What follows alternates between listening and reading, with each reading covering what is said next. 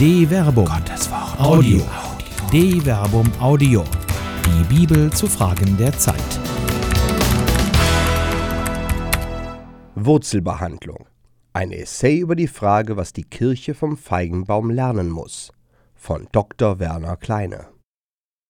Leben wächst von unten. Verflechtungen tief im Erdendreck machen Wachstum erst möglich. Die Mykorrhiza, jenes symbiotische Geflecht von Pilzen und Wurzelwerk, ist die Basis der Versorgung eines Baumes mit Nährstoffen. Die Pilze liefern Salze und Wasser an die Pflanze, die sich ihrerseits mit Kohlenhydraten, die als Nebenprodukt der Photosynthese entstehen, revanchiert. Die einen können nicht ohne die anderen sein, denn den Pilzen fehlt die Fähigkeit aufgrund eines Enzymmangels, die lebensnotwendigen Kohlenhydrate selbst produzieren zu können. Die Wurzeln hingegen sind aus sich nicht in der Lage, die für die Pflanze notwendigen Spurenelemente und das überlebenswichtige Wasser aufzunehmen. Die Verflechtung im Dunkel der Unterwelt schenkt in vielfältiger Weise Leben. Ohne Pflanze keine Photosynthese und ohne Photosynthese gäbe es nicht genug Sauerstoff zum Leben für viele Organismen, zu denen auch die Gattung Mensch gehört. Das verborgene Geflecht in der Unterwelt ist ein wahrer Lebendigmacher. Unterwelt. Die Unterwelt wird unterschätzt. Wer sich hingegen traut, in die Unterwelt hinabzusteigen, dem offenbart sich ein Kosmos eigener Art. Pflanzen kommunizieren hier über die Myzelgeflechte über große Entfernungen. Mutterpflanzen versorgen ihre Abkömmlinge in Zeiten des Anfangs und der Gefährdung mit Nährstoffen. Über Botenstoffe werden sogar Warnungen vor Schädlingen verbreitet, sodass sich andere Pflanzen durch die Produktion entsprechender Substanzen vor ihnen schützen können. Wahrlich, in der Unterwelt ist vieles los, was die scheinbare Immobilität etwa eines Baumes auf den ersten Blick nicht vermuten lässt. Er kann sich nicht selbst genügen. Die Unterwelt stellt ihm ein System im Geben und Nehmen bereit, das es erst möglich macht, dass er in den Himmel wachsen kann. Ob er Früchte bringt oder nicht, all das hängt auch von den Dingen ab, die sich im Verborgenen abspielen. Unterirdisch muss er sich ausbreiten und soweit es geht an die Ränder gehen, um dem Licht entgegenstreben zu können. Der Himmel ist eben nicht ohne Erdendreck zu haben. Systembedingte Tunnelblicke. Nicht jedes System liebt den Erdendreck. Ganz im Gegenteil. Die gnostische Missachtung der Materie hat insbesondere die Kirche von Beginn an bedroht. Das Geistige wird als das Eigentliche geachtet und demzufolge eine möglichst weitreichende Entflechtung von allem Allzuweltlichen angestrebt. Die Welt wird dann zum Widerpart des Geistlichen, als sei die Welt nicht die Schöpfung Gottes, durch seinen Sohn ins Sein gesetzt und durch den Geist mit Leben behaucht. Wer so die Kirche von der Welt entheben, ja entweltlichen möchte, schottet die Kirche vom Nährboden ab. Worin soll die Kirche denn Wurzeln schlagen, wenn nicht in der Welt? Welchen Teig soll sie denn durchsäuern, wenn nicht den der Gesellschaft? Welche Saat soll denn aufgehen, wenn sie nicht in Erdendreck fällt? Stattdessen hat die Kirche eine wahrhaftige Meisterschaft im Tunnelbau entwickelt. Jeder Tunnel führt zwar durch untere Welten, von denen man sich aber durch architektonische Artefakte abschottet. Das gibt nicht nur Sicherheit, es hält auch rein und sauber. Jedwede Verflechtung bleibt außen vor. Alles ist künstlich und fein bereitet und man kann ohne Gefahr von Geben und Nehmen mit sich selbst im Reinen bleiben. Zum systembedingten Tunnelblick gehört vor allem eine Wahrnehmung, die sich selbst im Mittelpunkt wähnt. Das ist nur allzu menschlich, denn der Mensch kann gar nicht anders, als die Welt von sich aus zu definieren. Die Dinge kann er nur von seinem individuellen Standpunkt aus beurteilen. Er ist der Relationspunkt seiner Welt. Problematisch wird es nur, wenn er sich selbst absolut setzt und vergisst, dass um ihn herum andere Menschen existieren, die mit genau derselben Disposition ausgestattet sind. Schafft er diese Selbstrelativierung nicht, ist die narzisstische Enttäuschung vorprogrammiert. Es ist doch wahrhaftig eine Unverschämtheit, dass andere sich im Mittelpunkt der Welt wähnen, wo man doch selbst in eben jenem Mittelpunkt steht. Der Gefahr des selbstzentrierten, narzisstisch induzierten Tunnelblicks ist insbesondere die Kirche ausgesetzt. Sie wähnt sich ja nicht nur im Besitz des Heiligen. Ihr ist auch verheißen, dass die Pforten der Unterwelt sie nicht überwältigen. Matthäus Kapitel 16, Vers 18. werden. Außerdem verheißt Jesus doch selbst im Johannesevangelium. Sie sind nicht von der Welt, wie auch ich nicht von der Welt bin. Johannes Kapitel 17, Vers 16. Die Ränder sind immer weit weg. Die scheinbare Dichotomie von Kirche und Welt, die sich hieraus ergibt, bestärkt nicht nur ein ekklesiales Entweltlichungsstreben, es führt auch zu einer Deformation der Perspektive. Nicht ohne Grund fordert Papst Franziskus in der Enzyklika Evangelii Gaudium eine immobil gewordene Kirche auf, sich in die Welt hineinzubegeben, und eine Kirche fordert, die in einem bestimmten Raum Gestalt annimmt, mit allen von Christus geschenkten Heilsmitteln versehen ist, zugleich jedoch ein lokales Angesicht trägt. Ihre Freude, Jesus Christus bekannt zu machen, findet ihren Ausdruck sowohl in ihrer Sorge, ihn an anderen, noch bedürftigeren Orten zu verkünden, als auch in einem beständigen Aufbruch zu den Peripherien des eigenen Territoriums oder zu den neuen soziokulturellen Umfeldern.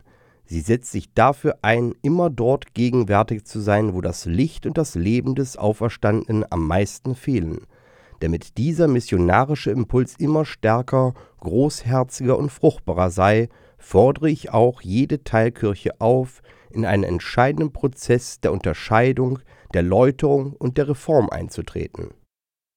Die Forderung Papst Franziskus nach einer Kirche, die nicht bei sich bleiben darf, wird freilich schnell gezähmt, denn nichts fürchtet der Geistliche mehr als Weltenschmutz. Es ist schon paradox, dass selbst Bischöfe, die Kirchen niederlegen, trotzdem noch von den Kernorten des Glaubens sprechen, wie der Essener Bischof Franz Josef Overbeck in einem Interview für den Kölner Stadtanzeiger. Auf die Frage, was er sich denn vorstellt, wenn er davon spricht, dass es nicht mehr bei einer Gemeindevorstellung bleiben kann, bei dem man das Modell einer Pfarrei auf einem bestimmten Territorium im Kopf habe, stellt er fest, ich nenne es einmal Kernorte des Glaubens, eingebettet in große Territorialpfarreien, wo sich dann auch die Leitungsfrage noch einmal ganz anders stellen wird. Sie nur von den Priestern her zu beantworten, wird nicht möglich sein. Der implizite Widerspruch, Pfarreien mit einem bestimmten Territorium durch große Territorialpfarreien mit Kernorten des Glaubens zu ersetzen, wird noch durch die Antwort auf die Frage gesteigert, was der Papst denn meint, wenn er davon spricht, dass die Kirche an die Ränder gehen müsse. Das Bild vom Rand setzt voraus, dass es eine Mitte gibt, ein Zentrum und dementsprechend eine nach Nähe oder Ferne hierzu gestaffelte Zugehörigkeit. Diese Sicht passt aber nicht mehr. Wenn der Papst im Plural von Rändern spricht, wird er damit der wachsenden Pluralität in der Kirche eher gerecht. Vielfalt führt von sich aus näher an die Menschen und ermöglicht neue Kontakte, die allerdings müssen auch wahrgenommen werden. Hier bewegt sich die Kirche gerade nicht an die Peripherie der Gesellschaft, sondern definiert die Ränder vom eigenen Standpunkt aus. Diese Kirche genügt sich immer noch selbst als Mittelpunkt. Sie liefert sich aber nicht an die Welt aus, sondern bleibt bei sich. Diese Kirche geht eben nicht hin, sondern belässt es bei Einladungen, weshalb der Bischof auch angesichts des zurückgehenden Interesses weiter Teile der Gesellschaft an Gottesdiensten und kirchlichen Dienstleistungen feststellt Ich lade herzlich ein und freue mich über jeden, der kommt.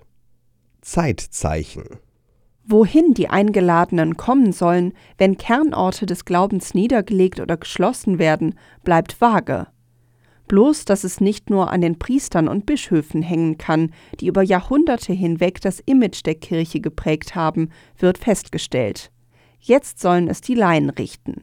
Man stelle sich vor, dass in Ermangelung von ausgebildeten Medizinern zukünftig Menschen, die einen Erste-Hilfe-Kurs besucht haben, am OP-Tisch stehen. Ähnlich stellen sich die Kirchenführer die Zukunft der Kirche wohl vor. Längst der Welt enthoben hat die Kirche allerdings den nährstoffreichen Boden verloren, auf dem ihre Botschaft gedeihen konnte.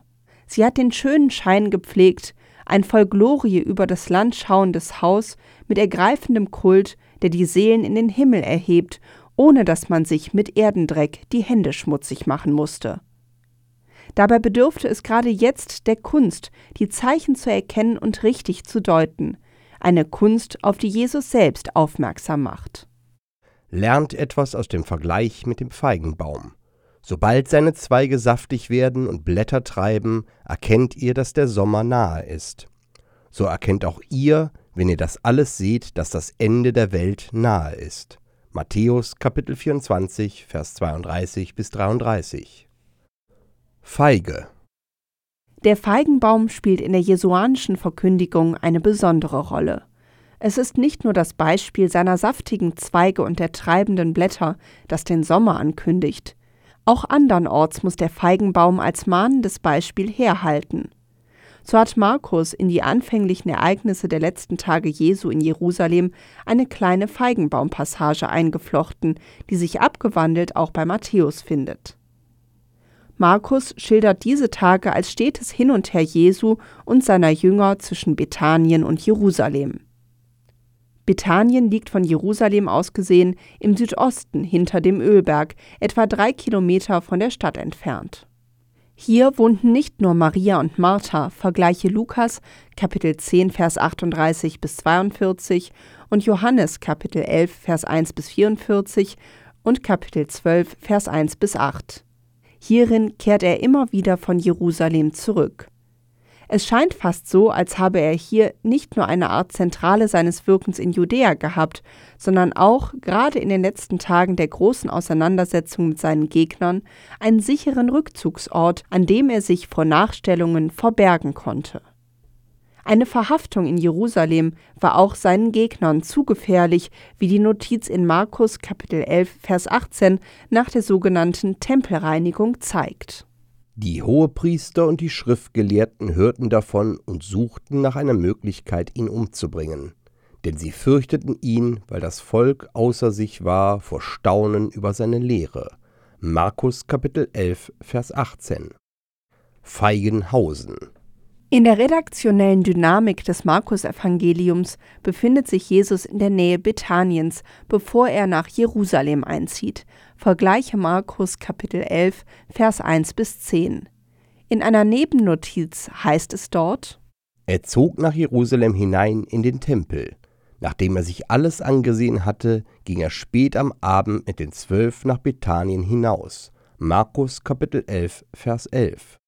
Am nächsten Tag wird er nach Jerusalem zurückkehren, um in einem prophetischen Akt der sogenannten Tempelreinigung ein Fanal gegen einen oberflächlich gewordenen Tempelkult zu setzen, der Sündenvergebung an ein äußeres Opfer, nicht aber an innere Umkehr bindet. Vergleiche Markus Kapitel 11, Vers 15 bis 19. Vorher aber beschreibt Markus eine fast unscheinbare Begebenheit, die sich auf dem Weg von Bethanien nach Jerusalem ereignet. Als sie am nächsten Tag Bethanien verließen, hatte er Hunger.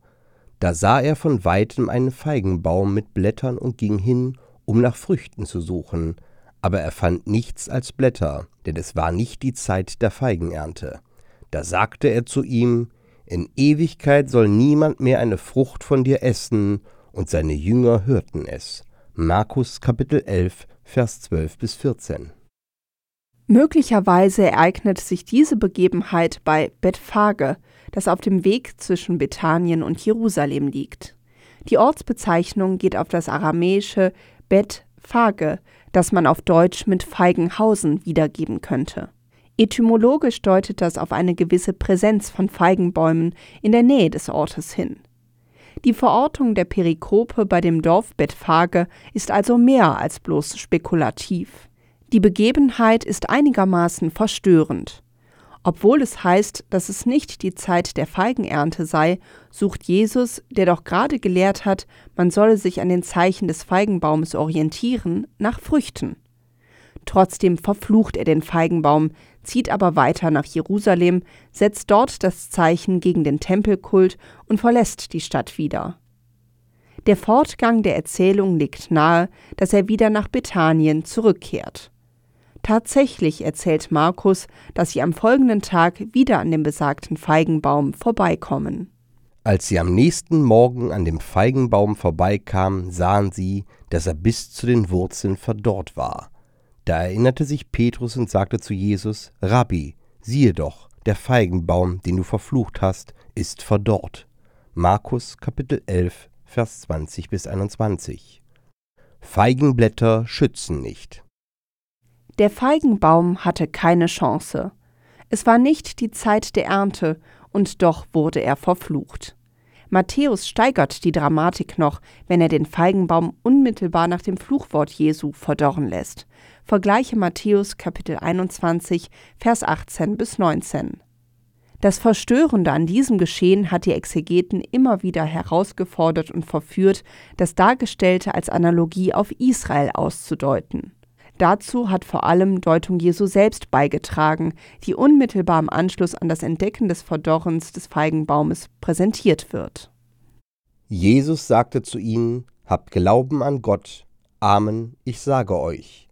Wenn jemand zu diesem Berg sagt, Heb dich empor und stürz dich ins Meer, und wenn er in seinem Herzen nicht zweifelt, sondern glaubt, dass geschieht, was er sagt, dann wird es geschehen. Darum sage ich euch, alles, worum ihr betet und bittet, glaubt nur, dass ihr es schon erhalten habt, dann wird es euch zuteil. Und wenn ihr beten wollt und ihr habt einem anderen etwas vorzuwerfen, dann vergebt ihnen, damit auch euer Vater im Himmel euch eure Verfehlungen vergibt. Markus Kapitel 11, Vers 22 bis 26. Allein von Israel ist hier nicht die Rede, wohl aber vom Glauben an Gott, der auch das scheinbar Unmögliche bewirken kann. Freilich erscheint es absurd, einen Berg versetzen zu wollen. Das Beispiel steht auch nur für die Wirksamkeit des Glaubens. Denn im Wesentlichen geht es um die Überwindung des eigenen Zweifels an der eigenen Wirksamkeit. Es geht um das Vertrauen in die eigenen Fähigkeiten, die durch den Glauben und das Gebet aktiviert werden sollen. So beschreibt Jesu ja nicht, dass Gott etwas Erbetenes geben wird, sondern bereits gegeben hat. Die Wendung Elabete Kai Estai Himin beschreibt, dass etwas, das bereits einmalig empfangen wurde, wirksam wird. Es gibt nichts hinzu. Gott hat bereits das Seine durch die Gabe getan, das nun von denen, die beten, auch aktiviert werden muss. Das Feigenbaumereignis muss von hier aus gelesen werden. Der Text betont ja, dass Jesus Früchte sucht, obwohl keine Erntezeit war. Ihm muss es also um etwas anderes als die bloße Stillung des Hungers gegangen sein. Gleichzeitig betont der Text, dass der Feigenbaum blättertragend war. Man kann sich bildlich vorstellen, wie Jesus in den Baum hineinsteigt und ihn untersucht. Vielleicht, und das ist freilich spekulativ, ist er auch in mehrere Bäume gestiegen, um diesen einen, der hervorgehoben wird, zu finden. Vielleicht hat er diesen einen gesucht, der Anzeichen des Verfalls aufwies, um ihn als Beispiel zu nehmen. Auch das Verdorrte ist immer noch für eine Lehre gut. Ein Feigenblatt mag den Verfall verbergen, verhindern kann es ihn nicht. Wenn es sich so zugetragen hat, wäre das Verdorren kein Wunder, der Fluch keine Prophezeiung, sondern eine bloße Feststellung. Dass Jesus es auf diesen Lerneffekt angelegt hat, wird an der beiläufigen Bemerkung deutlich, dass die Jünger die Worte Jesu im Baum hörten. Vergleiche Markus Kapitel 11, Vers 14. Man stelle sich diese Szenerie bildlich vor. Der im Baum kraxelnde Jesus murmelt so laut seinen Ärger vor sich hin, dass die Jünger ihn hören sollen. Eine wunderbare Pädagogik, die Seinen schlussendlich zum Vertrauen in die eigenen Fähigkeiten geben soll. Ihnen wird kein Feigenblatt helfen, wenn Sie nicht auf die eigenen Fähigkeiten, die Gott Ihnen doch schon längst gegeben hat, vertrauen. Kronenkosmetik Die eigenen Fähigkeiten spielen in der Kirche kaum mehr eine Rolle. Bestenfalls redet man von Charismenorientierung, ohne dass man sich Rechenschaft darüber ablegt, was Charismen denn überhaupt sind. So beschreibt eine Mitarbeiterin des Bochumer Zentrums für angewandte Pastoralforschung kurz ZAP, in einem Gespräch, das am 5. März 2018 zwischen dem Autor dieses Beitrages und dem Team des ZAP als Reprise auf den De-Verbum-Beitrag Zieht die Schuhe an stattgefunden hat, das Scheitern des von ihr betreuten Projektes im Erzbistum Berlin, bei dem offenbar wurde, dass Priester und Laien etwas völlig anderes unter Charismen verstehen. Die innerkirchliche Sprachunfähigkeit, die darin begründet ist, dass der Begriff Charisma trotz seines inflationären Gebrauchs offenkundig nicht wirklich mit Inhalt gefüllt ist. An anderer Stelle wird im ZAP dafür an der Frage geforscht, wie kirchliche Leitung von morgen aussehen müsste, kurz über welche Fähigkeiten Bischöfe verfügen müssten. Das ist eine wahrhaft berechtigte Frage, die allerdings ebenso an der normativen Kraft des Faktischen scheitern dürfte, wie der im Anschluss an eine ebenfalls vom ZAP erstellten und vom Bistum Essen in Auftrag gegebenen Kirchenaustrittsstudie geforderte Imagewechsel der Kirche. Bei all dem bleibt freilich die Frage, ob das nicht nur kosmetische Eingriffe sind. Zum einen kann man wohl kaum diejenigen, die für das Entstehen des aktuellen Kirchenimages verantwortlich sind, austauschen, verfügen viele von ihnen doch aufgrund einer Weihe über einen Charakter indelibilis, ein unauslösliches Prägemal, was zum anderen vor die Frage führt, mit welchem Personal denn ein Imagewechsel herbeigeführt werden soll. Das betrifft auch die Frage nach den Fähigkeiten, um nicht neudeutsch Skills zu sagen, die ein Bischof haben muss. Bisher mussten Bischöfe sich jedenfalls nicht in Assessment Centern für die neue Aufgabe bewerben, was ja auch dem gängigen Verständnis von Berufung zuwiderläuft. Die Zahl der ekklesialen Feigenblätter ist wahrhaft groß. In der Kirche wird immer wieder von Charismen, Berufung, Ehrenamt und Gemeinschaft geredet. Alles Begriffe, von denen man glaubt, es sei doch klar, was gemeint ist. Aber dieser Glaube versetzt keine Berge, Schon gar nicht interessiert sich die Welt für diese entweltlichten Themen. Das alles ist Kosmetik an der Baumkrone, die schon lange keine Früchte, dafür viele Feigenblätter trägt. Wer diese Zeichen lesen kann, erkennt, dass die Zeit für eine grundlegende Therapie reif ist. Wurzelbehandlung Wenn ein Baum keine Früchte mehr trägt, liegt das Problem nicht selten an der Wurzel. Jesus selbst scheint viel vom Feigenbaum verstanden zu haben, zu viel, als dass es eines Fluchwunders bedurft hätte. Seine Beobachtungsgabe hat ihn nicht nur den einen Baum, der zur Mahnung werden sollte, finden lassen. Er kennt auch eine Therapie, die er in einem Gleichnis empfiehlt.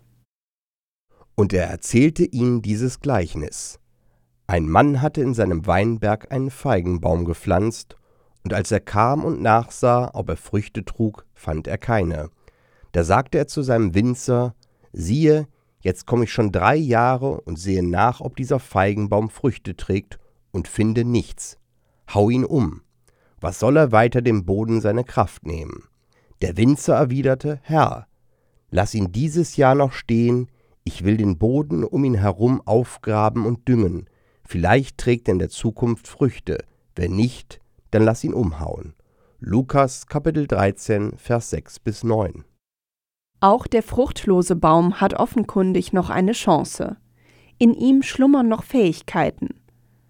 Um sie zu aktivieren, muss man an die Wurzeln gehen, sie bearbeiten, in den Erdendreck hineinwirken, sich die Hände schmutzig machen, im Schweiße des Angesichtes das Unterste nach oben holen, die Wurzeln belüften, dass sie sich neu bewuchern lassen mit dem Pilz, der ihnen Nahrung gibt. Die Kirche ist reif für eine Wurzelbehandlung. Sie muss in die Welt, sie muss sich schmutzig machen. Das geschieht nicht mit schönen Projekten, die man sich Feigenblättern gleich wie eine Krone auf das Haupt setzt. Die Scham der Kirche liegt trotzdem bloß, wenn sie sich nicht endlich auf das besinnt, was sie schon längst empfangen hat. Raus aus dem Paradies. Als der Mensch das Paradies verlassen musste, nahm Gott ihm die Feigenblätter, mit denen er dürftig seine Scham verbarg, und machte ihm Gewänder von Fell. Vergleiche Genesis Kapitel 3, Vers 21. So ausgerüstet schickte er die Menschen in Welt und Leben. Diesen Weg muss die Kirche nun gehen. Ihr ist weder Pracht noch Kult anvertraut. Das kam später. Der Auftrag und damit die Befähigung, die den Jüngerinnen und Jüngern Jesu aufgetragen ist, beschreibt Markus so. Geht hinaus in die ganze Welt und verkündet das Evangelium der ganzen Schöpfung. Wer glaubt und sich taufen lässt, wird gerettet. Wer aber nicht glaubt, wird verurteilt werden. Markus Kapitel 16, Vers 15 bis 16. Die Fähigkeit des Hinausgehens und des Verkündens das ist das, was die Kirche tun soll. Alles andere wird dann von selbst geschehen. Es geht nicht ums Einladen und darum, dass Menschen kommen. Es geht nicht ums Warten, sondern um das aktive Tun. Geht in die Welt und verkündet. Macht euch die Hände schmutzig. Redet euch den Mund wund. Streitet mit den Vertretern der Welt um die Wahrheit. Kein System ändert man mit ein wenig Kosmetik. Revolutionen von oben gibt es nur in der Theorie. Wer Änderung will, muss unten, vor allem bei sich selbst anfangen. Es ist der einzige Faktor, der aktiv beeinflussbar ist. Deshalb braucht die Kirche keinen Imagewechsel. Sie muss vielmehr zurück zu den Wurzeln, der Verkündigung der frohen Botschaft in der Welt und an alle Geschöpfe. Es gibt in der Kirche genug Freiräume, wo das jetzt schon möglich ist. Wo aber sind diejenigen, die auf ihre längst erhaltenen Fähigkeiten vertrauen?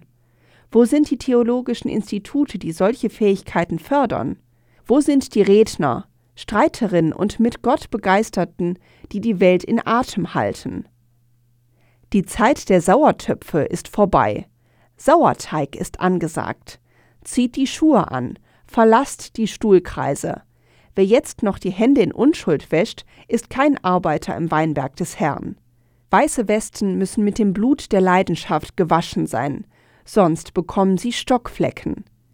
Die Zeit ist überreif, dass es an die Wurzeln geht. Es ist Wurzelzeit.